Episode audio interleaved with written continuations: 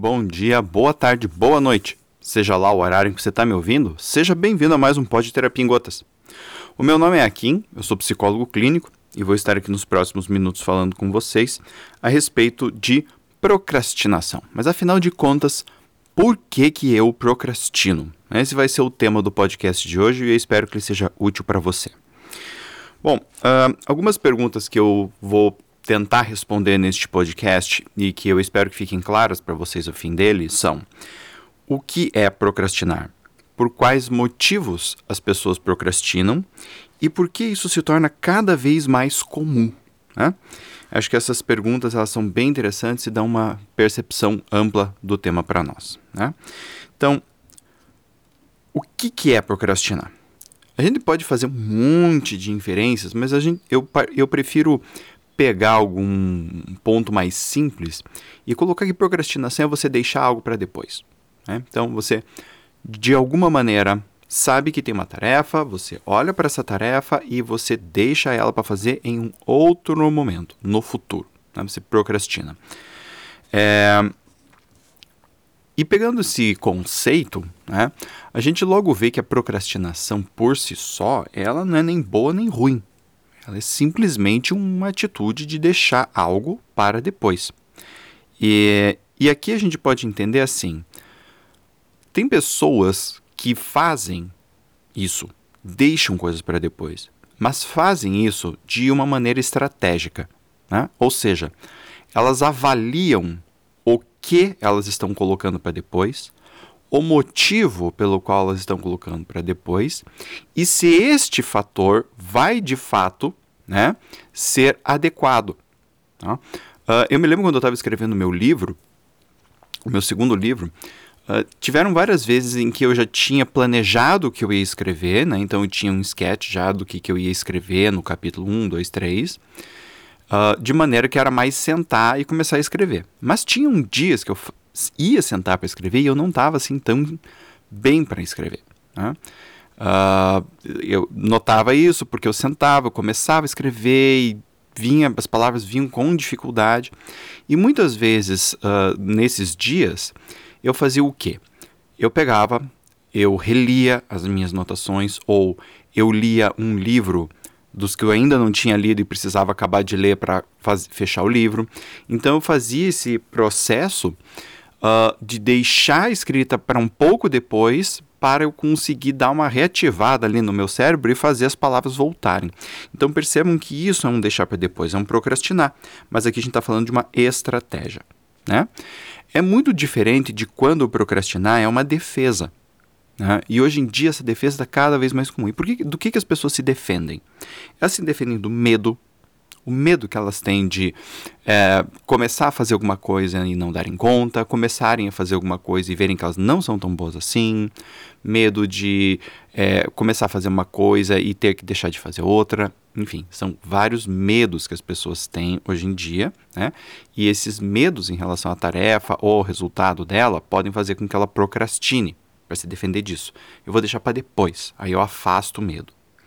Ou a pessoa pode ter alguma crença limitante sobre ela própria. Então, ela não se acredita capaz de fazer aquilo, ela não acredita que aquilo de verdade é uma boa escolha, ela tem um monte de dúvidas: será que esse é o caminho certo? Será que não é? Será que isso? Será que aquilo? Fica num número infinito de serás. E isso faz com que ela novamente se afaste. Vocês estão percebendo esse padrão? Então veja, quando eu coloco o procrastinar enquanto uma estratégia de defesa, eu estou falando que a pessoa está se defendendo de algo que ela não quer. Só que qual é o problema disso?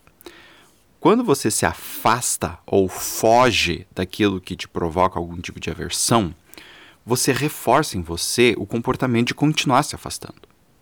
Então, o que, que isso quer dizer? Quer dizer que quando você procrastina, a tua tendência futura vai ser continuar procrastinando. Né? Você vai alimentar este comportamento e você vai fazer isso cada vez mais. Né? Uh, agora, isso vai resolver o teu problema? Não, isso vai só agravar ele. Porque daí você vai cada vez mais também ficar despreparado para lidar com o que você tem medo. Tá? Então, por exemplo, uh, um, um, outro exemplo de defesa, a preguiça, né? Nossa, que mas preguiça é defesa? Sim. Maior parte das vezes que eu trabalho com alguém que tá falando que tá procrastinando e tal, e a pessoa fala que ela não faz as coisas por preguiça, em geral, preguiça é uma forma nossa de, assim, jogar uma pá de cal em cima de um monte de emoções. Em geral, emoções um pouco mais difíceis, como tristeza, né? Uh, ou até o próprio medo. Né? Mas geralmente essas, essas é, emoções assim de um, um pouco mais é, depressivo, vamos dizer assim. Né? A tristeza, a desesperança, é, a, a, falta de, de, expectativa positiva que a pessoa possa ter em relação ao futuro. Então a preguiça é aquela coisa que dá que é, é, um, é, um, é uma morfina, né? Que a pessoa injeta nela mesma e a energia vital se esvai, ela não consegue mais fazer nada. Mas daí ela pega o celular e fica três horas de olho aberto, vendo um monte de coisa, jogando um monte de joguinho. Então quer dizer, ela não dava com preguiça, preguiça nesse sentido, né? Não é aquela preguiça de pós-almoço que a pessoa precisa deitar e dar uma dormidinha. Não. Simplesmente essa preguiça defensiva. Uma outra questão que também é defensiva é a impulsividade. E o que, que acontece? Geralmente as pessoas impulsivas, né, que tendem a ter um comportamento mais impulsivo, elas querem as coisas muito rápido, tá? E por quererem as coisas muito rápido, é, muitas vezes o trabalho que elas estão se dando vai exigir um esforço maior, ou seja, uma coisa mais de longo prazo, e elas não querem fazer isso. A partir deste momento, elas começam a se defender contra a atividade e elas procrastinam. Falta de clareza nas metas também é uma forma de você procrastinar, é uma defesa. Então, quando as metas da pessoa não estão muito claras para ela, ou quando a gente tem algum tipo de problema ecológico, tá? e o que é um problema ecológico? O problema ecológico é assim, é uma consequência da tua escolha com a qual você não sabe lidar. Você sabe que isso existe, mas você não sabe lidar e isso interfere na tua maneira de reagir, tá? Então, por exemplo, assim, um exemplo que eu vejo que é muito comum. O filho ou a filha tá querendo se transformar numa pessoa autônoma, trabalhar, ter o seu dinheiro, sair de casa. E aí ele começa com vários processos de, entre aspas, sabotagem pessoal, tá? Por quê? Porque sair de casa significa, às vezes, deixar, entre aspas também, né? Deixar a mãe, ou deixar o pai, ou deixar ambos, e a pessoa sente uma culpa muito grande. Tá? E por sentir essa culpa muito grande, a pessoa não sai de casa, ela meio que se segura de alguma maneira. Ela nem percebe como, mas ela faz esse processo de se segurar. Né? Então, isso pode ser um problema ecológico, que causa uma falta de clareza nas metas, ou a pessoa muitas vezes tem. Ela tem uma ideia, mas não é exatamente uma meta né? Não é uma coisa que de fato mexe com ela. E aí ela acredita que aquilo que ela tem já é uma meta, ela quer que aquilo seja uma meta, mas o fato é que ela não se move em direção àquilo. Então não é uma meta. É uma ideia que ela tem na cabeça dela, pode ser uma ideia muito boa, né? mas não é suficientemente forte e bem estruturada para fazer a pessoa agir. Né? Outra questão é a falta, de, a falta de competência. Muitas vezes nós subestimamos isso hoje. Nós, hoje em dia temos um mundo que todo mundo quer entende que se você acreditar, você vai ser capaz de tudo, né? E não, você não é capaz de tudo. Muitas vezes nos faltam competências.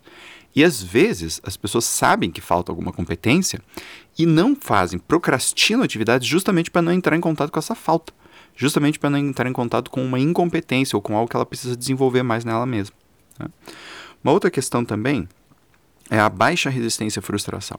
Então, muitas pessoas uh, sabem que tem uma tarefa difícil à frente, sabem que essa tarefa vai exigir, sabem que essa tarefa não vai assim, de hoje para amanhã eu vou resolver ela, e isso começa a frustrar elas. Por quê? Porque elas queriam se livrar logo disso, resolver logo esse negócio e, né, sei lá, e festar e ficar feliz. Enfim. Né? Mas, por causa dessa baixa resistência à frustração, a pessoa procrastina. Ela fala, ai, cara, pô, mas vai dar muito trabalho, vai ser isso, vai ser aquilo e tal, amanhã eu faço. E esse amanhã nunca chega. Tá? Agora, por que isso cada vez se torna mais comum? Né? Uh, quando, me lembro quando comecei minha carreira, há 16 anos atrás, não era tão comum a questão de procrastinação. Era, tinha um, um jovem ou outro que às vezes empurrava com a barriga, né? um adulto ou outro que às vezes empurrava com a barriga. Mas hoje isso se torna uma coisa cada vez mais é, espalhada na população. Né? Uh, alguns fatores contribuem para isso. Consumismo e o que eu tô chamando aqui né, de impulsivismo. Essa palavra não existe, eu tô, é eu que estou falando ela aqui, tá? Uh, a, o consumismo já foi, né? já foi. A época de ser consumista já foi. Agora as pessoas estão num novo nível de, de consumo, que é o nível do impulso. Então, no consumismo, uh, você ainda tinha algum, alguns fatores, alguns critérios de base que as pessoas usavam. Eram critérios bem esdrúxulos, mas eles existiam. Né? E faziam sentido. Agora, nós vivemos uma sociedade de impulso, então as pessoas olham e compram, olham e compram. Elas não sabem nem o que estão comprando direito, por que estão comprando. O consumismo ele ainda tinha esse viés, né? A pessoa sabia que, ah, eu preciso de um monte de roupa porque eu preciso me mostrar, né? Era esdrúxulo, ela podia ter metade, um terço das roupas, mas ela poderia se mostrar do mesmo jeito. Então, a pessoa consumia muito mais do que ela precisava. Agora, no impulsivismo, né, que eu estou chamando aqui, essa coisa do impulso, a pessoa nem sequer pensa no que ela está fazendo aquilo. Ela não tem um critério. Ela está fazendo aquilo porque ela viu alguém no Instagram, por exemplo, fazendo aquilo, ela tem que fazer igual e acabou. Não tem um raciocínio, não tem uma estruturação. E quando não tem isto, você fazer coisas, né, tarefas de longo prazo, é uma coisa que ninguém quer e as pessoas vão procrastinar. Ou quando é alguma coisa que envolva a pessoa refletir sobre seus próprios valores, ela também não dá conta e ela procrastina. Uma outra coisa, então, assim, essa, essa questão do, do, do, imediatismo, né, ela acaba com o trabalho. A pessoa não quer trabalhar, não quer ter esforço, né? Uh, ou seja, esse imediatismo que nós vivemos hoje, ele não é constru construtivo de caráter, tá? Então, assim, as pessoas não não tem mais uma noção clara dos seus valores. Na verdade, para muitas pessoas, falar em valores hoje em dia é quase falar um palavrão, né? Assim, como assim você está querendo saber os meus valores, né? Uh, e é exatamente por essa questão. Porque se você tem valores, você diz não para as coisas. Você diz não para as compras. Você diz não para aquele youtuber que você segue que tem 50 bilhões de seguidores e fala, tá, eu não concordo com isso. Então, existe essa questão do imediato, acabando com o esforço, acabando com a questão de trabalho, acabando um pouco a questão até de valores, e isto prejudica o, uh, uh, o ato da pessoa ficar procrastinando, é, não procrastinar. Porque quando a pessoa tem metas claras, valores claros, é, e sente preguiça, ou às vezes não está muito afim, esses valores servem como uma motivação interna para a pessoa fazer aquilo, mesmo que ela não esteja ali no melhor dos dias. Né? Então, a quebra disso aumenta a quantidade de procrastinação, porque as pessoas ficam querendo só se afastar daquilo que está chato. Né? Uh, outra questão: a gente tem muitas oportunidades hoje em dia. Quanto mais oportunidades, embora muitos de vocês que estão me ouvindo possam achar que mais oportunidades é melhor, na verdade, mais oportunidades faz o quê? Deixa o ser humano confuso, tá? Essa é a verdade. Uh, a gente não dá conta, nós seres humanos não damos conta de muitas oportunidades. Isso deixa a gente confuso, deixa a gente ansioso, deixa a gente achando que a gente tem que fazer tudo, porque senão a gente não vai viver nada. Né? E isso cada vez mais se mostra no nosso universo. Cada vez mais você tem mais, mais, mais, mais, mais, mais opções, mais opções. E o cérebro tem que fazer o quê? olhar, catalogar, entender, verificar para ver se aquela opção é algo interessante para a pessoa ou não. Só que nós vivemos numa época com tanta informação que as pessoas não estão mais dando conta de fazer isso. Né? E isso daí, obviamente, baixa o foco, deixa as metas uh, bem difíceis de serem atingidas, ou as metas ficam turvas, na verdade a pessoa acha que tem meta, mas não tem meta nenhuma, e isso ajuda a pessoa a procrastinar. Tá? E por fim, tem uma questão que é do narcisismo. Tá? Então, nós vivemos hoje numa sociedade extremamente narcísica. Né? As pessoas têm a certeza absoluta de que elas são o último, o último biscoito né, do pacote de bolacha. Né? O último ovo de dragão do, do, do império. Né? Então, assim, e elas não são. Tá? Agora, como é que o narcisismo pega em relação a essa questão? A questão do narcisismo é por que, que eu vou fazer? O mundo já está me devendo. Né? O narcisismo é essa ideia de que eu sou especial, só que não de que eu sou especial e todo mundo é especial, mas eu sou especial acima dos outros. Né? Então, hoje nós vemos nessa ideia de poder. Essa é a, a, temática básica desse, desse, desse caráter mais narcísico. Então, é poder. Eu posso mais do que você. Eu estou acima de você. Isso, na, vamos combinar que assim, na nossa sociedade hoje, se dizer especial é isso, é se ver acima. Né? Ninguém, se vê, ninguém se diz, ah, eu sou especial, né? E, e, e o, o, tiozinho ali que cuida da minha portaria também, ele é tão igual, ele é tão especial quanto eu. Né? As pessoas não fazem isso. Eu sou especial e eu estou acima dos outros, eu sou melhor que os outros. Essa é a verdade da nossa sociedade a respeito dessa ideia de ser especial, você merece blá blá blá, né? Então todo esse mimimi tem a ver com isso. Tá? E quando a gente tem um narcisismo, a pessoa se outorga o direito de não fazer um monte de coisa porque ela acredita que ela está acima da lei da ordem. Então, assim, por que eu vou fazer? É? Faz sentido eu ficar me matando aqui. Tá? Muito bem, gente. Uh, eu espero que isso daqui tenha ajudado vocês, que essas perguntas que eu fiz no começo do podcast tenham sido respondidas. E eu vou indicar para vocês lerem um livro do Zygmunt Bauman, que é o Modernidade Líquida.